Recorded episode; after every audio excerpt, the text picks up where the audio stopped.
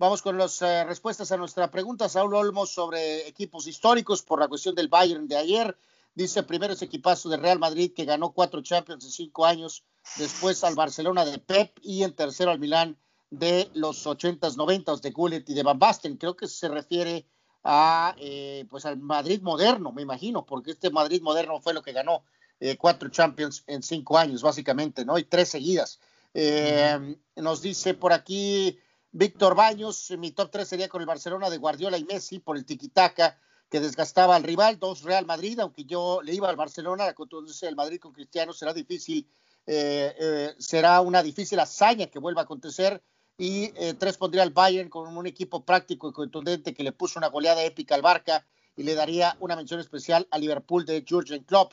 Gildardo Ramírez dice, en lo personal disfruté mucho del Inter de Mourinho con el Milito, con Eto'o y Schneider que le ganó al Barcelona de Guardiola. Eh, por supuesto, mi Manchester United con Cristiano, con Tevez, Rooney, Giggs, Scholes, un equipazo que arrasó en la Premier y ganó la Champions mención honorífica a esta versión del Bayern que reconstruyó su plantel después de, la salida de Robin y Ribery, llegando talento como Kimmich, Goretzka, Nabri, Sané, Coman, con la base de Neuer, Müller y Lewandowski. Eh, Juan Antonio Pitones dice el Barcelona del sextete, Bayern del sextete, Real Madrid reciente que solo se enfocó en la Champions, eh, Sao Paulo de los noventas que le pegaba a los europeos y cinco Boca Juniors de los 2000 que pues también ganó múltiples este, Copas Libertadores y tuvo resultados internacionales importantes, ¿no? Dice Gerardo López, ¿quién ha sido el mejor equipo del mundo por logros? Tiene que ser obviamente el tema de Real Madrid. ¿Quién presentó el mejor fútbol? El Barcelona. Y faltó por ahí alguna versión del Manchester United. Bueno, es que no cabía ahí en el gráfico. Y Daniel Pérez Vega dice,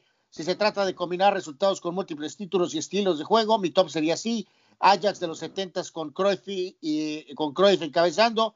Eh, posteriormente dice eh, que de alguna manera inspiraría al Barca de Guardiola y también de Xavi Iniesta, Iniesta y eh, también destaca por ahí a los, obviamente al Milán de Arrigo Sacchi con los holandeses Willy Van Basten. Yo por debajo pondría el Madrid de CR7, que tuvo ese abrumador dominio y este Bayern actual del sextete. Así que bueno, pues ahí algunas de las respuestas. Eh, como siempre, agradecerles a todos ustedes, muchachos. Yo me voy a ir eh, bueno, mi equipo favorito de todos los tiempos ha sido el de la Quinta del Buitre.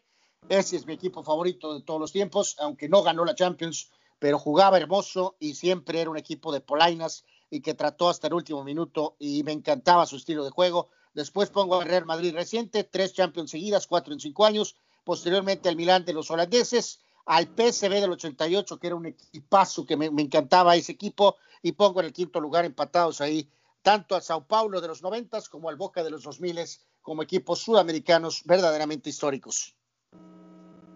Eh, híjole, yo, miro, por, por, aquí tenemos que caer en aquella, ¿no? Número de campeonatos y eh, hazañas, ok. tenemos que dar en su lugar al Barcelona del sextete y obviamente a este Bayern Múnich. Eh, eh, pero a mucha gente se le olvida el equipo que iba de gira y le ganaba a todos en su tiempo. Eh, eh, jamás perdió un partido. Eh, el Santos de Brasil es considerado uno de los grandes equipos de todos los tiempos y volvemos a lo mismo, enemigo, el tiempo que ya nadie se acuerda, ¿no? Eran principios de los años 60, Dorval, Mengao, Pepe, Cutiño, el propio Edson, en, un Edson Arantes de Nacimiento joven, potente, eh, eh, eh, que llevaba los mil goles que mencionaban, iba en camino a eso. ese es uno de los grandes equipos de la historia que por desgracia esta generación desconoce total y absolutamente. Me gusta muchísimo el, Madrid de, los, de, las, de estas cuatro Champions. Este, igualmente, el, y el Milán de los holandeses, que también creo que era un equipazo impresionante, que fue rival directo precisamente de ese equipo del Real Madrid que tú mencionabas, Hugo, ¿no? Eh, eh, eh, el de Hugo, el de Butragueño, el de Sanchís, el de Chendo. esos son mis equipos favoritos probablemente de todos los tiempos. Uy, está, está brava la pregunta, la verdad. Digo, tenemos que poner evidentemente al Barcelona del sextete a mucha gente no le gustaba el tiquitaca, pero a ver, quítale la pelota, a ver, métele gol, a ver que no te metan. Ese tiene que estar ahí. Pero así como hablamos de esa versión del Barcelona, yo creo que también tenemos que hablar de aquella impresionante del Milan, muchachos, eh, que me parece que era la que ahorita te referías, Anuar. Esa del Milan del, del 90 era espectacular, espectacular. No me tocó de, en su plenitud, de verdad, poder verla, pero eh, los jugadores que tenía, la forma en que jugaban, sobre todo porque no era el típico equipo italiano del catenacho, ¿no? O sea, este equipo de Milán. Todo lo contrario, ¿no? Sí. Exactamente, ¿no? Entonces eh, yo la tengo que poner esa. Y como para tener un top 3, eh, yo creo que la del Ajax, pero híjole, ¿cuál, no? Yo me, me, voy a inclinar por la de los 70s, la del principio de los 70s, un poquito más que por la de los 90s, a pesar de que también era una extraordinaria, extraordinaria versión, un gran grupo, pero aquella de los 70s porque estaba ligado un poquito a la selección de Holanda, ¿no?